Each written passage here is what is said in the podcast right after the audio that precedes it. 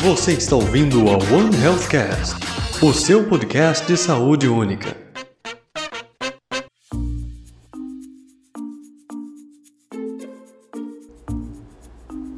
Oi, pessoal, eu sou o Gabriel e a grandeza de uma nação pode ser julgada pelo modo que seus animais são tratados. Oi, eu sou a Caroline Franklin e que seu remédio seja seu alimento e que seu alimento seja seu remédio. Tudo bem, galera? Eu sou a Catarina Gelim e não se esqueça que manter uma boa alimentação pode salvar vidas.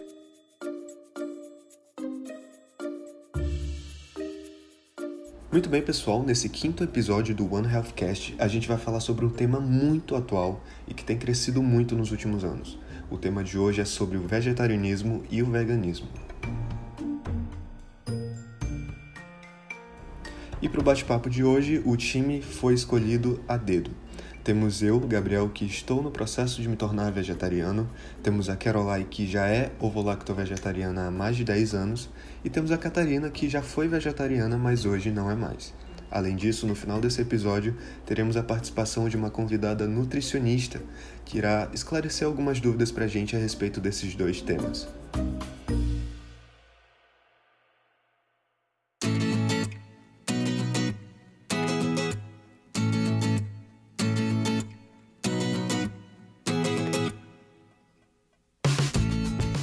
Importante citar duas coisas antes da gente começar a conversar. Primeiro, a gente vai dar um resumo geral do que é esse estilo de vida, né? Porque ele abrange muitas coisas, desde áreas filosóficas até áreas da veterinária, saúde humana, meio ambiente, nutrição. Então não teria como a gente falar tudo desse tema em apenas um episódio. E o nosso objetivo aqui não é fazer você se tornar vegetariano ou se você já é, fazer você voltar atrás. A gente vai apenas colocar aqui em pauta alguns assuntos importantes acerca desses dois temas e discutir um pouco sobre eles.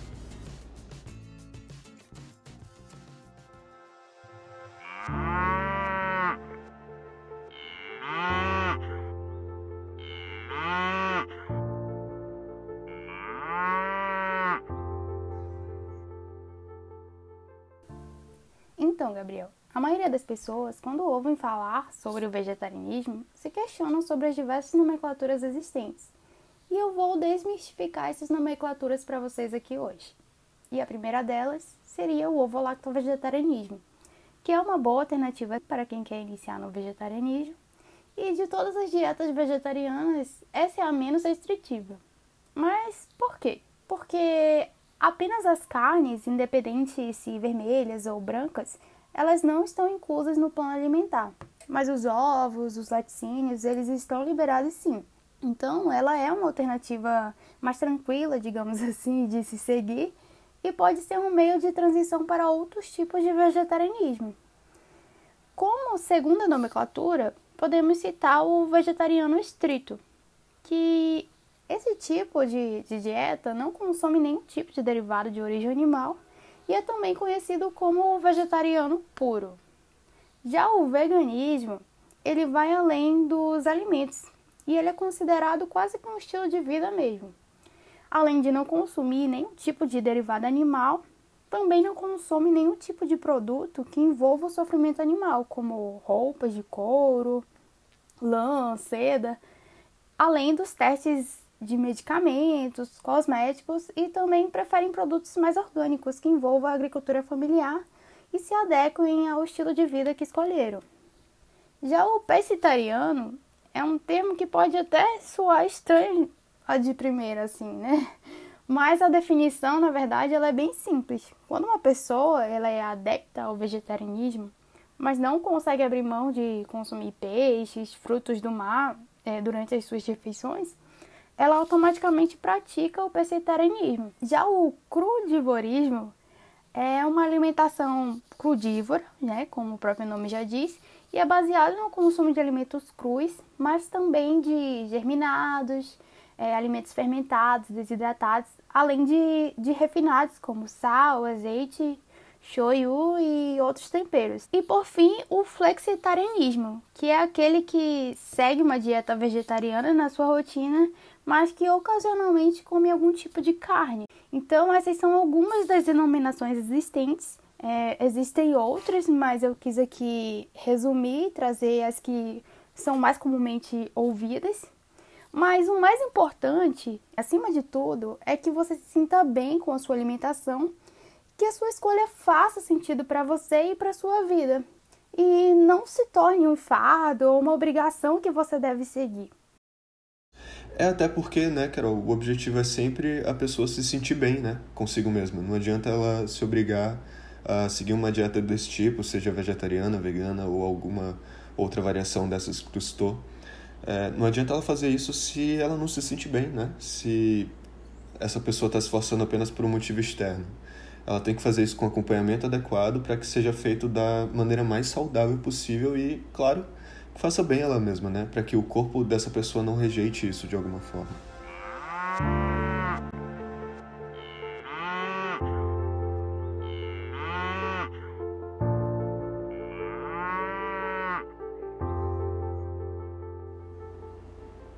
Bom, então falando um pouquinho do histórico, né? Se a gente for falar de como surgiram esses dois estilos de vida, a gente vai voltar lá para os nossos ancestrais.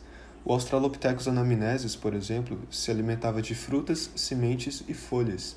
Isso só foi mudar quando chegou o domínio do fogo, quando os homens das cavernas começaram a caçar animais, como mamutes, veados e pequenos roedores, para se alimentar. Com a sedentarização do homem, os animais começaram a se aproximar do ser humano em busca de comida. A gente vai lembrar bem do lobo, né, que foi sendo modificado posteriormente até se tornar o cachorro que a gente conhece hoje em dia. Alguns desses animais começaram a fornecer recursos para o ser humano, como pele, carne e leite, e assim começou a exploração desses animais. Se a gente for falar dos egípcios, por exemplo, eles acreditavam que a abstinência da carne criava um poder kármico que facilitava a reencarnação, então eles já tinham uma visão um pouco mais religiosa de todo esse universo. Já com relação à Idade Média, por exemplo, o vegetarianismo era um sinônimo de pobreza, porque a carne somente as pessoas mais ricas tinham acesso então as pessoas mais pobres eram obrigadas a ter uma dieta vegetariana.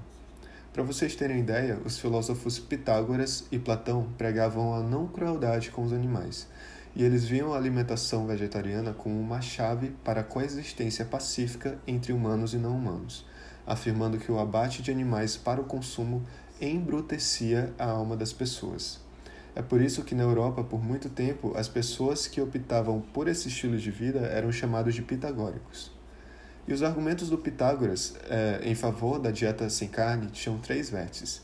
O primeiro era a veneração religiosa, né, como, eu, como é o caso dos egípcios que eu acabei de citar, a saúde física e, por último, a responsabilidade ecológica.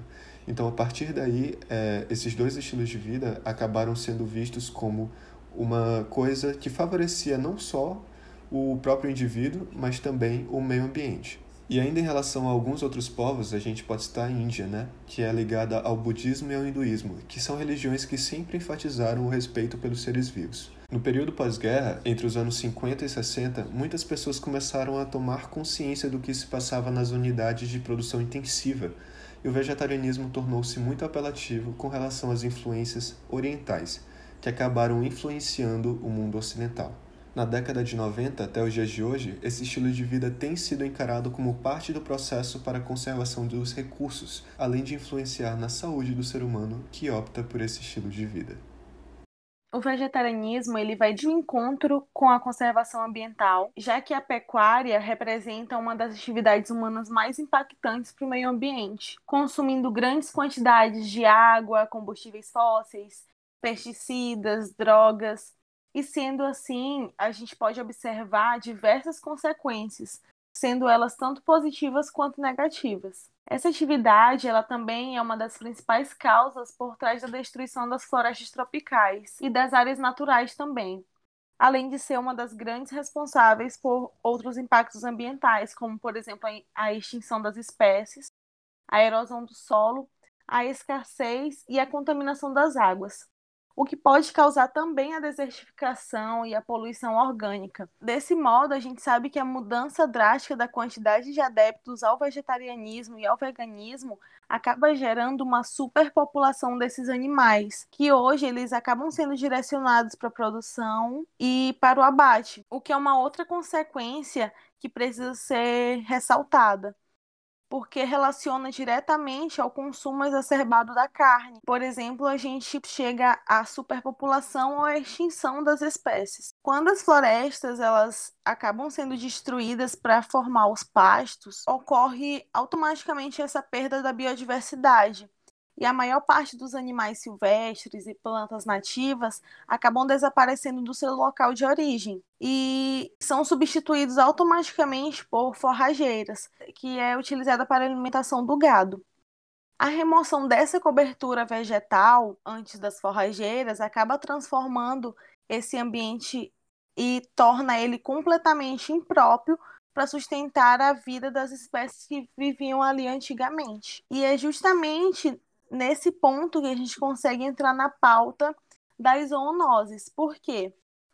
É, assim como a raiva, o antraz, a toxoplasmose, a febre maculosa, são doenças que podem ser transmitidas do, do gado para os animais silvestres e vice-versa. E isso frequentemente resulta na eliminação dos animais mais sensíveis, que seriam os animais silvestres, tá? Essa remoção da cobertura vegetal original compromete diretamente a biodiversidade e interrompe gra é, gravemente o equilíbrio natural de nutrientes. E quando essa floresta ela acaba cedendo o lugar para o pasto, o solo ele se expõe e se torna arenoso, fica pobre e também pouco produtivo. E o pasto que é formado nessa área, ele traz contribuições externas que tende a enfraquecer quando é submetido, por exemplo, ao pastoreio sucessivo dos animais, o que geram pastagens cada vez de pior qualidade, causando mais uma vez, como eu já disse anteriormente, a desertificação. Esse superpastoramento, ele destrói toda a possibilidade de um crescimento vegetal. E além do mais, é, quando o gado ele acaba pisoteando massivamente o solo, ele acaba compactando ele, o que torna extremamente difícil a absorção da água. Essa ação de superpastoramento, ela tende a aumentar muito a temperatura, cerca de 4 graus, que parece pouco para a gente. Só que se a gente for generalizar isso, nós verificamos a ocorrência de aquecimento global, colapso de sistema agrícola, desastres naturais, morte de recifes de corais, propagação e surgimento de novas pragas agrícolas, salinização de corpos de água doce, entre outras e outras consequências. E Catarina, então tu achas que o vegetarianismo ele contribui para essas questões que você citou? Ou a contribuição é mínima é, relacionada aos impactos das indústrias?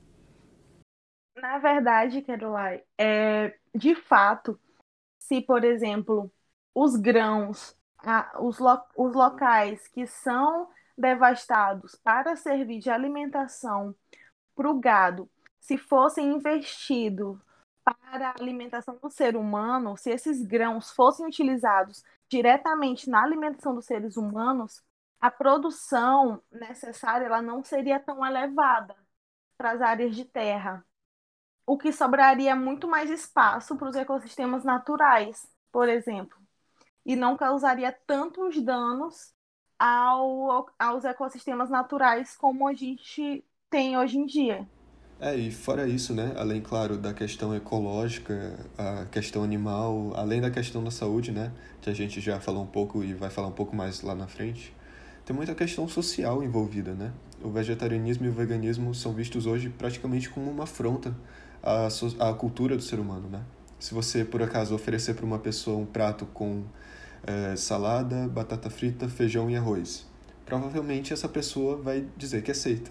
Mas se você oferecer de cara um prato vegetariano, a pessoa já vai ter uma repulsa antes mesmo de saber o que você vai estar oferecendo para ela. Vale destacar que as grandes indústrias de alimentos elas já estão se adaptando a esse novo contexto social e já podemos encontrar nos mercados produtos como carne do futuro e outros produtos alimentícios como queijos, bebidas vegetais, assim como os produtos de higiene, cosmético, é, que levam o selo como certificado de produto vegano, que é o selo SVB da Sociedade Vegetariana Brasileira, confirmando que o produto realmente é autêntico e, e vegano.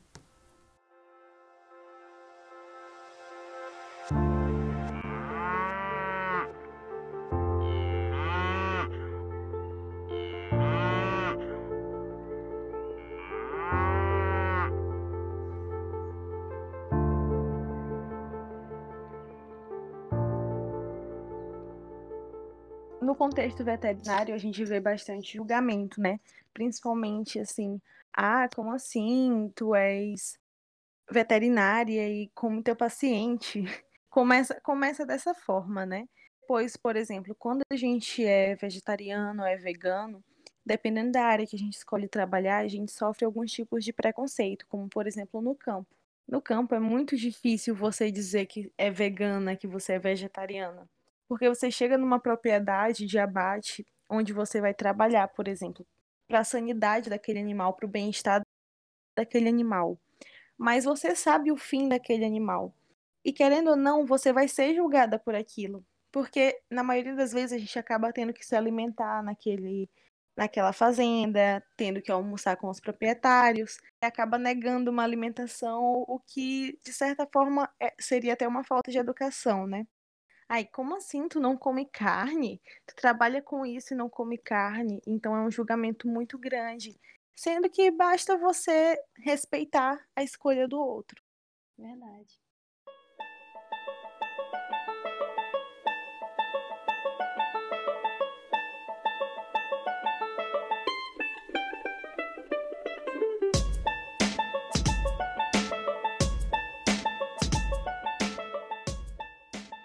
Então é isso, essas são algumas problemáticas que nós conseguimos observar no contexto atual relacionado a esse tema que nós estamos abordando agora no One Health Cash. E vamos seguir com o debate agora com uma com um profissional técnico, uma nutricionista, que vai esclarecer mais alguns assuntos, algumas dúvidas que nós temos e que muitas pessoas têm em relação ao vegetarianismo e ao veganismo.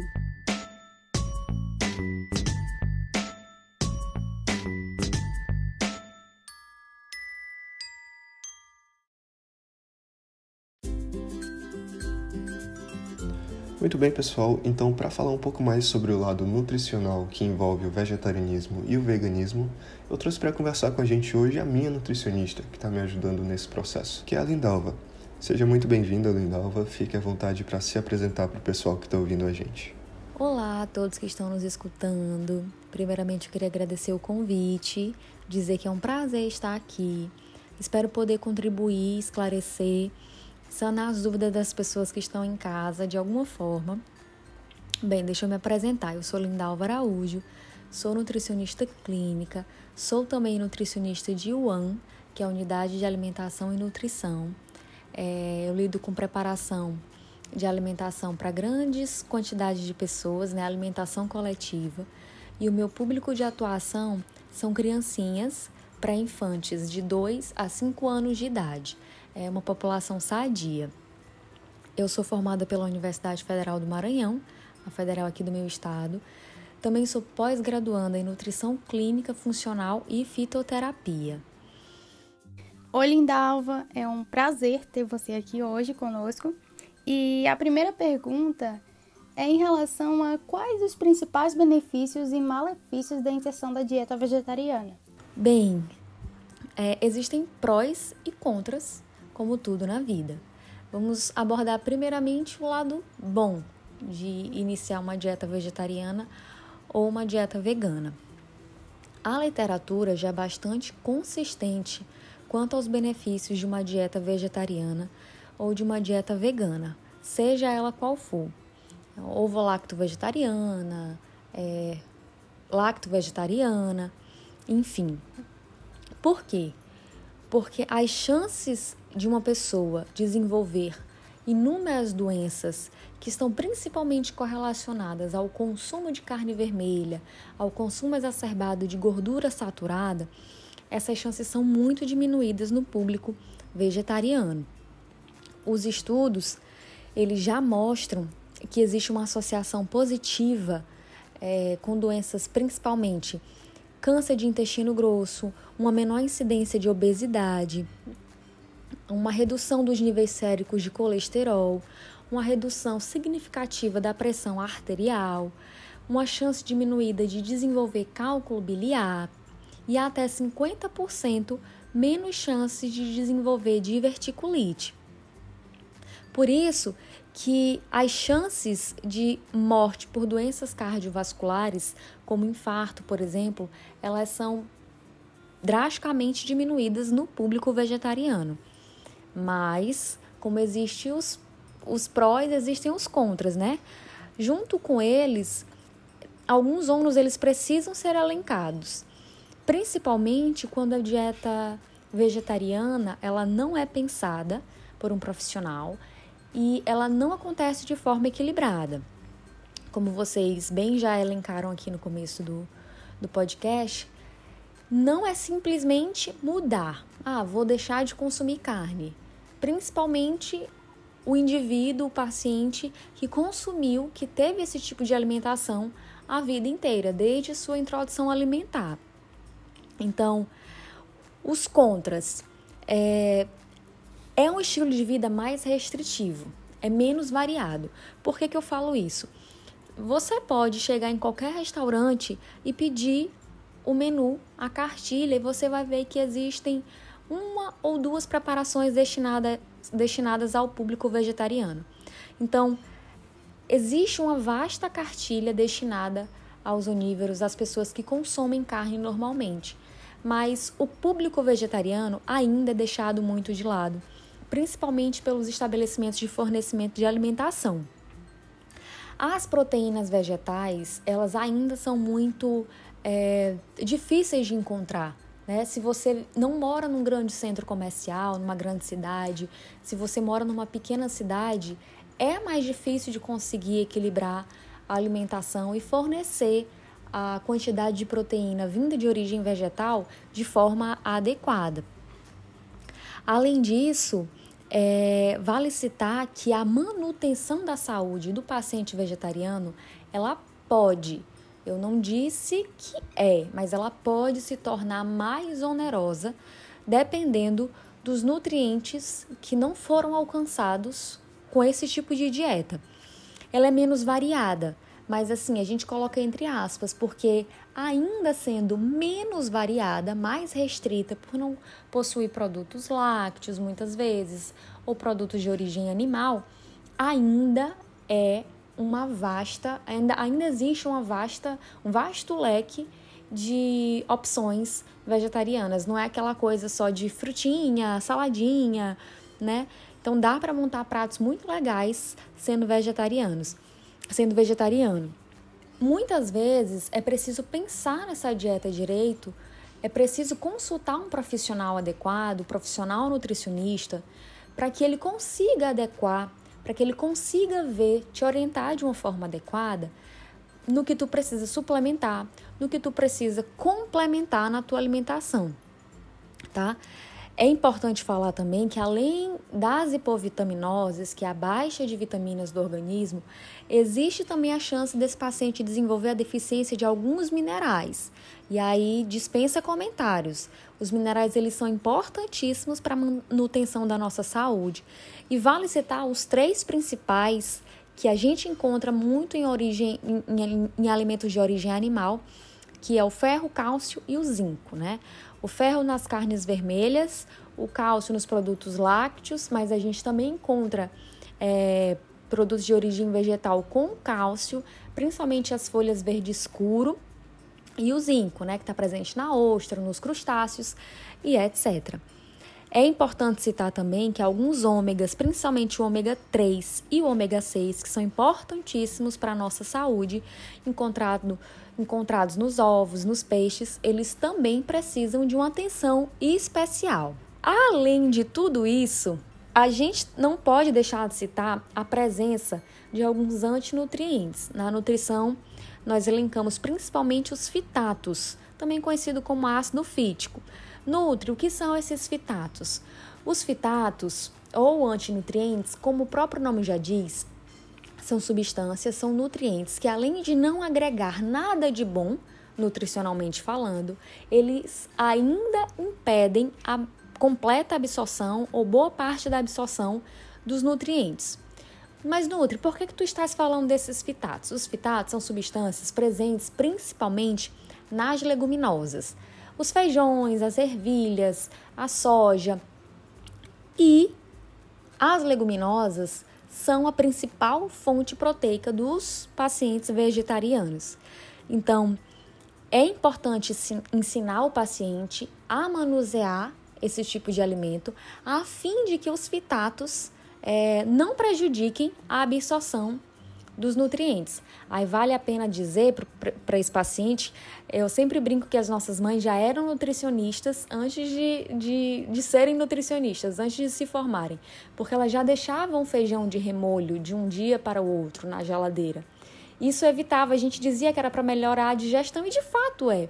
Mas se o paciente não conseguir deixar esse feijão de remolho por algumas horas, ele pode fazer essa preparação da leguminosa na pressão, tá? Ele pode cozinhar na pressão para que esses fitatos eles sejam diminuídos e não atrapalhem, não prejudiquem na absorção dos outros nutrientes. É, então fica muito evidente, né, que não é uma decisão fácil de ser tomada quem optar por seguir esse caminho dessas dietas, de uma dessas dietas. Tem que saber o que vai encontrar pela frente, né, tanto de bom quanto de ruim. Muito bem, então vamos para a próxima pergunta. É, há uma grande dúvida né, com relação a proteínas, vitaminas, minerais em dietas vegetarianas. É possível a gente encontrar todas as fontes de nutrientes em dietas desse tipo? Sim, Gabriel. De forma geral, todos os nutrientes eles podem ser encontrados na dieta do vegetariano. Entretanto, cabe refazer aquele pequeno alerta que eu fiz na pergunta anterior, que Existem alguns nutrientes que eles precisam de uma atenção especial, né? Como nutricionista, é importante explicar para as pessoas que estão ouvindo, para os pacientes de forma geral, né, que os alimentos eles são classificados em dois grandes grupos: o grupo dos macronutrientes e o grupo dos micronutrientes. Os macronutrientes aí nós temos as proteínas, os carboidratos e as gorduras, os lipídios, né?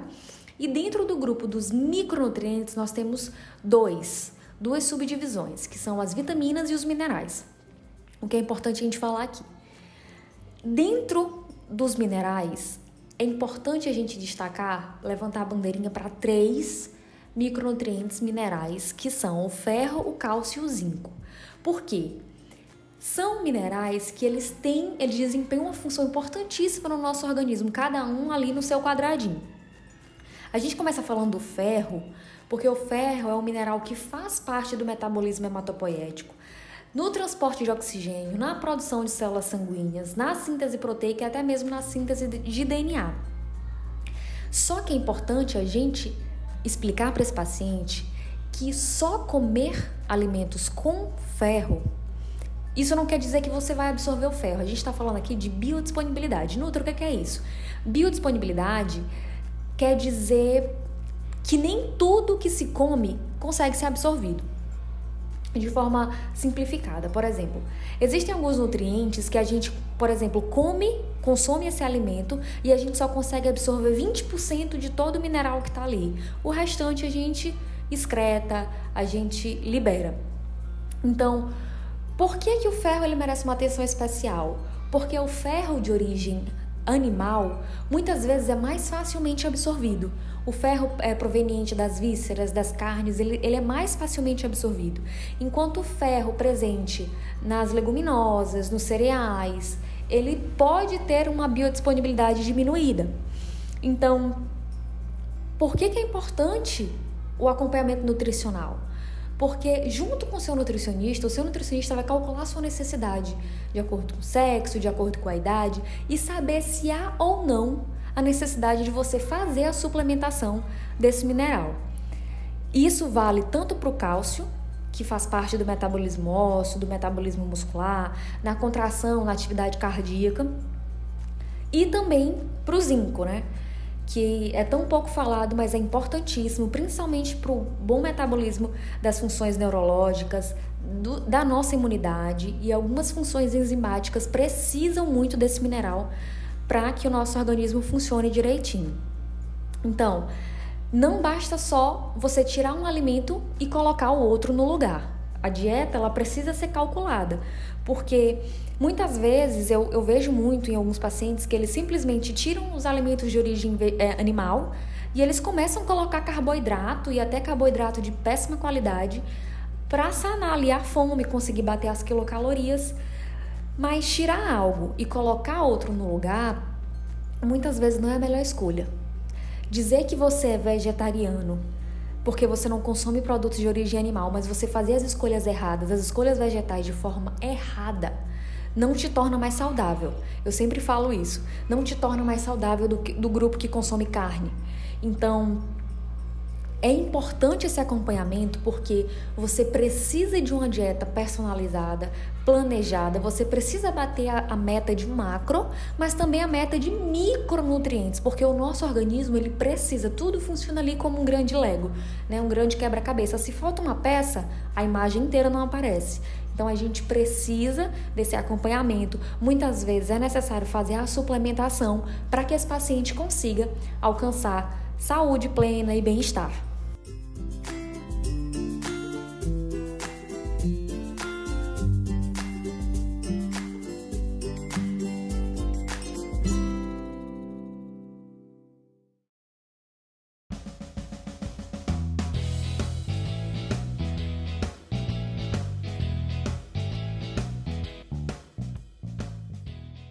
Muitos famosos, independentemente da idade, acabam enaltecendo cada vez mais essa causa em suas redes sociais e participando de campanhas na mídia de forma geral.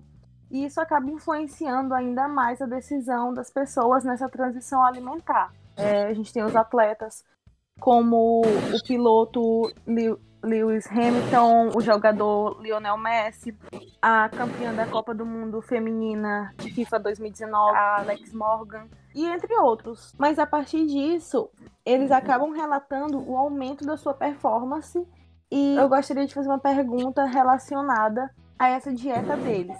Se eles podem ser, sim, considerados pessoas saudáveis. Excelente pergunta, Catarina. Sim, de modo geral, os atletas vegetarianos, eles podem sim ser considerados saudáveis e o seu rendimento ele não é atrapalhado, inclusive ele pode ser melhorado com a dieta vegetariana bem planejada. Mas veja só, como tudo, existem ressalvas. Quando eu me refiro a uma dieta vegetariana bem planejada, eu me refiro não somente a suprir e suplementar os nutrientes que porventura possam faltar nessa dieta à base de vegetais, eu também me refiro ao controle de alguns excessos de outros nutrientes, como é o caso da fibra, tão amada, tão querida por todos nós, né? A fibra, ela tem um papel no metabolismo muito importante, mas quando a gente está falando de paciente atleta, a fibra ela pode atrapalhar no rendimento quando consumida antes do treino, antes é, é, da, da atividade física que vai ser realizada. Então, nem tudo são flores. As fibras são maravilhosas para o metabolismo, mas é preciso uma atenção especial que para antes do treino essa fibra ela precisa ser diminuída e a fibra específica para cada paciente precisa ser calculada. Além disso, existem alguns outros nutrientes que eles também têm um enfoque especial, né? Alguns aminoácidos, porque assim, a gente está falando de um metabolismo que não é um metabolismo comum.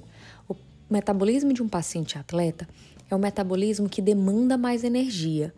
Existe um gasto calórico muito maior e existe todo o metabolismo, tanto de macro quanto de micronutrientes, diferenciado.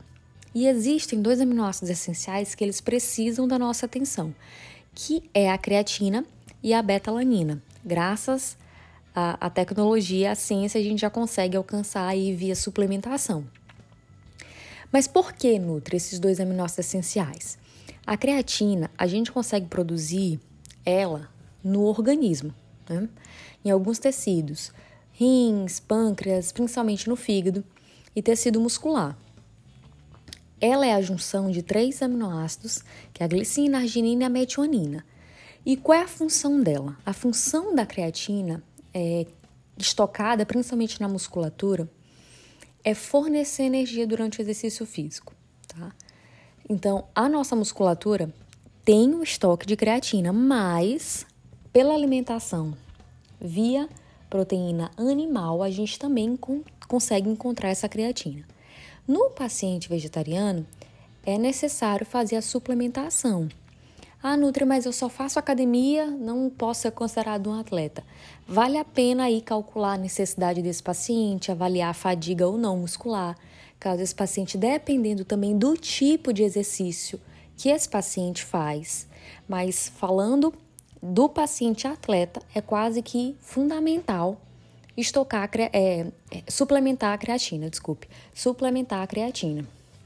E a gente também tem um enfoque especial para a betalanina, que é outro aminoácido essencial, que é a precursora, né, responsável pela formação de uma outra chamada carnosina.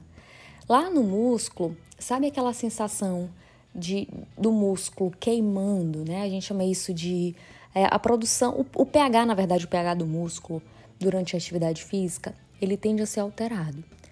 Então, a função dessa carnosina lá na musculatura é neutralizar esse pH, é fazer com que a atividade física não seja tão dolorida, a atividade física intensa ela não seja tão dolorida. Isso evita a fadiga muscular e, portanto, o cansaço muscular. Então, a gente tem aí esses dois, é, esses dois aminoácidos que merecem a nossa atenção especial. Mas é importante citar também que o mercado ele já oferece tudo isso na forma de suplementação, na forma de suplemento, na verdade. E deixo a minha ressalva que os praticantes de atividade física, seja perfil atlético ou não, eles precisam fazer uma boa reposição de proteína, tá? de boas proteínas e de bons carboidratos. As pessoas pensam em atividade física associam somente lá na proteína, mas os carboidratos eles são indispensáveis para boa síntese proteica, hipertrofia, enfim. Então, investir em boas fontes de leguminosas, os grãos, o tofu, como a gente já falou previamente, e também em boas fontes de carboidratos, evitar os refinados e etc. eu sou ex-vegetariana, eu passei cinco anos sendo vegetariana. E o modo como eu vivia não era um modo saudável. Então, isso acarretou em diversos problemas de saúde hoje em dia para mim. Sabe? Desde o início do podcast, onde Gabriel ressalva a importância de buscar um profissional para fazer o acompanhamento, é, isso é muito importante ser ressaltado, porque eu, por exemplo, apesar de eu amar todo, todo o vegetarianismo, o veganismo, eu hoje não me adequo mais a isso por conta da minha saúde, então eu teria que buscar novas, novas experiências que eu conseguisse fazer de forma adequada para poder me tornar uma pessoa saudável, assim como esses atletas, por exemplo. Porque, querendo ou não, é uma transição, né? É uma transição. A, a Lindalva me acompanha, ela sabe que, no meu caso, por exemplo, foi preciso uma reeducação alimentar, né? Para que eu soubesse o que eu preciso ter para o meu corpo se sustentar, né? Para que só então eu pudesse avançar para uma dieta desse tipo. Então, tem todo um processo que você tem que passar para que você não dê um choque no seu corpo e ele é, tem algum problema de saúde, né? Ou alguma coisa do tipo. Eu também tenho uma experiência para falar sobre o assunto. É que eu não busquei um profissional para me orientar é, no começo da minha adaptação e acabei optando por alternativas ruins, é, exagerando no consumo de frituras, massas, laticínios, todo esse tipo de coisa. E acabei me perdendo, claro, pela falta de orientação, e isso, consequentemente, acabou prejudicando minha saúde.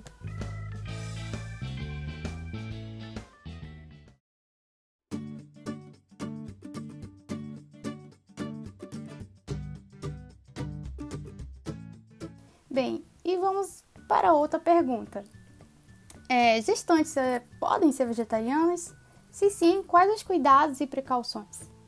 E cabe dentro dessa pergunta também é, avaliar se tem idade para iniciar a dieta ou pode se iniciar desde a infância. Vamos lá, Caroline. Respondendo à primeira pergunta, não, não existe uma idade mínima ou idade certa ou idade adequada para iniciar uma dieta vegetariana ou mesmo fazer a transição de uma dieta onívora para uma dieta vegetariana. Isso pode acontecer em qualquer fase da vida. Sempre reforçando aquilo que a gente já falou mais de 50 vezes aqui. Bem planejada, não pode ser abruptamente. O paciente ele precisa conhecer minimamente como é que se acontece uma transição e, de preferência, sendo acompanhado por um profissional nutricionista. Quanto à questão da gestação, lactação, primeira infância, segunda infância e adolescência, a gente precisa se ater a alguns detalhes aqui. Na ciência, a gente não se baseia simplesmente no caso de fulano ou de fulano para definir condutas, né? na nutrição, na medicina, enfim, em várias áreas, assim como vocês também. E existem sociedades que regem, ou seja, elas ditam as regras de acordo com o padrão de comportamento humano, né? De acordo com o padrão fisiológico. Então, a Sociedade Americana Dietética, né? A Sociedade Dietética Americana, assim como outras grandes sociedades, como a Academia Americana de Pediatria, a nossa própria Sociedade Brasileira de Pediatria, reiteram que em todas as fases da vida, uma pessoa pode ser vegetariana, desde a gestação, lactação, até a fase senil, né? O idoso, a terceira idade. Desde que exista um acompanhamento do crescimento e da saúde desse indivíduo.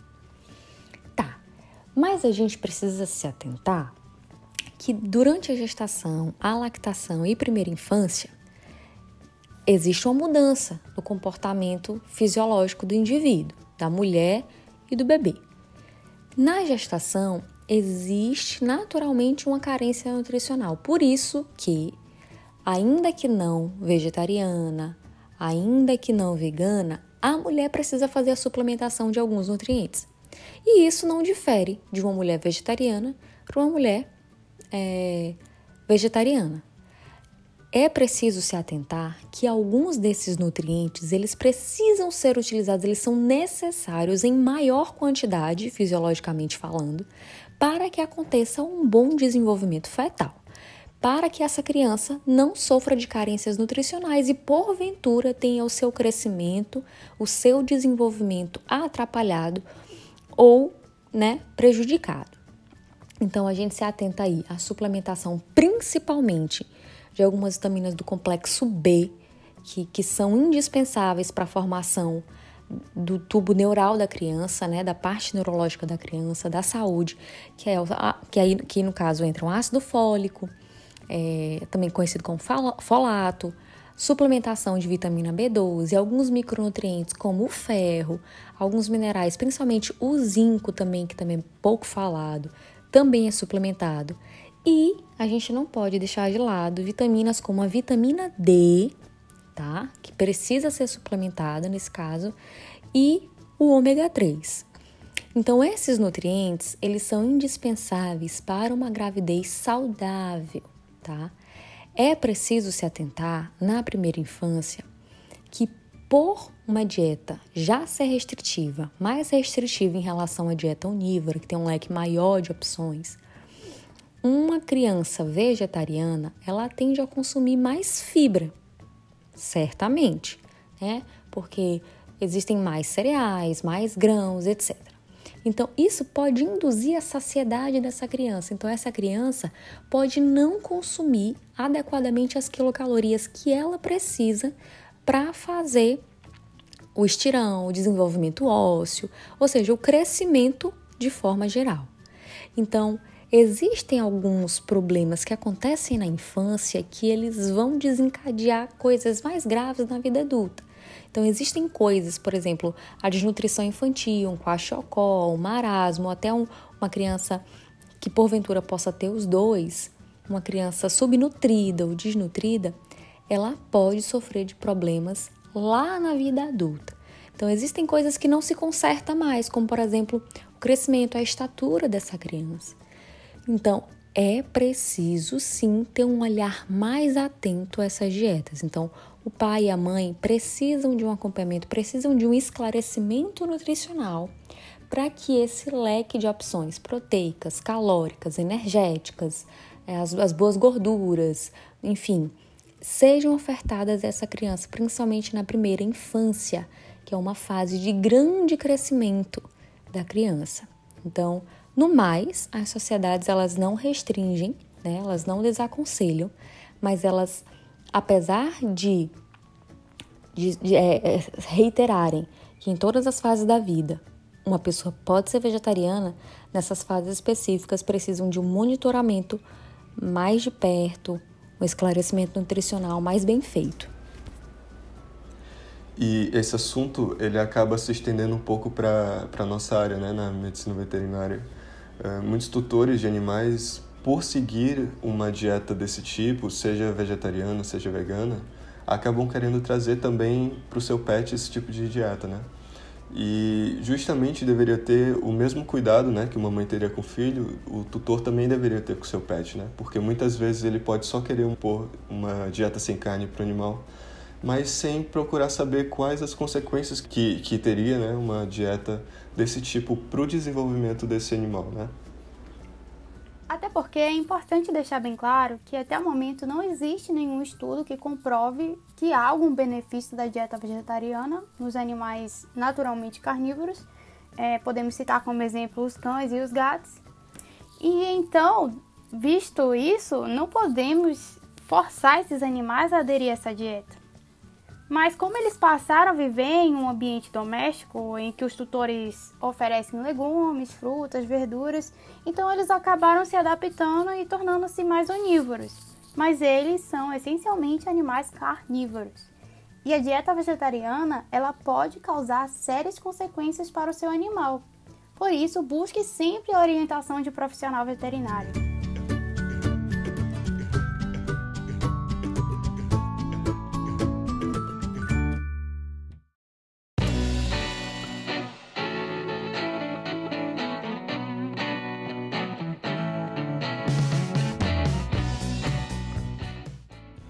Muito bem, pessoal, então foi isso. Lindalva, eu te agradeço de coração a tua participação nesse episódio. Tenho certeza que todos os teus comentários foram extremamente esclarecedores e tenho certeza que ajudou muita gente a tirar suas dúvidas sobre esse tema. Muito obrigado mesmo. Se tu quiser falar mais alguma coisa. Ah, imagina, eu que agradeço o convite, me sinto honrada de estar aqui e poder contribuir de alguma forma, poder esclarecer as dúvidas dos ouvintes de vocês. Gostaria de reiterar que essa iniciativa de vocês é muito bacana. Esse levantar de pautas, essas questões, elas precisam ser mesmo discutidas e levadas adiante. Parabéns à, à equipe, parabéns à liga de vocês. E se precisarem para qualquer coisa, principalmente no quesito nutricional, eu estou às ordens. É, Sintam-se à vontade para me convidarem novamente. Agradeço novamente imensamente o carinho. Para quaisquer dúvidas futuras, as pessoas podem me procurar nas redes sociais, é só digitar meu nome. Deixo um beijo, um grande abraço. Muito obrigada. Igualmente, viu? A gente agradece demais. Conte com a gente sempre. Então, pessoal, por hoje é isso. Esse foi o nosso episódio sobre vegetarianismo e veganismo do One Healthcast e a gente se vê no próximo episódio. Tchau. Tchau. Tchau.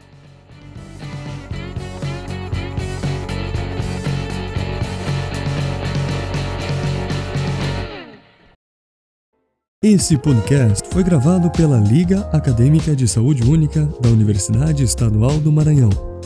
Mande a sua sugestão ou comentário para o arroba lazune.ema ou para o e-mail lazuneuema.gmail.com.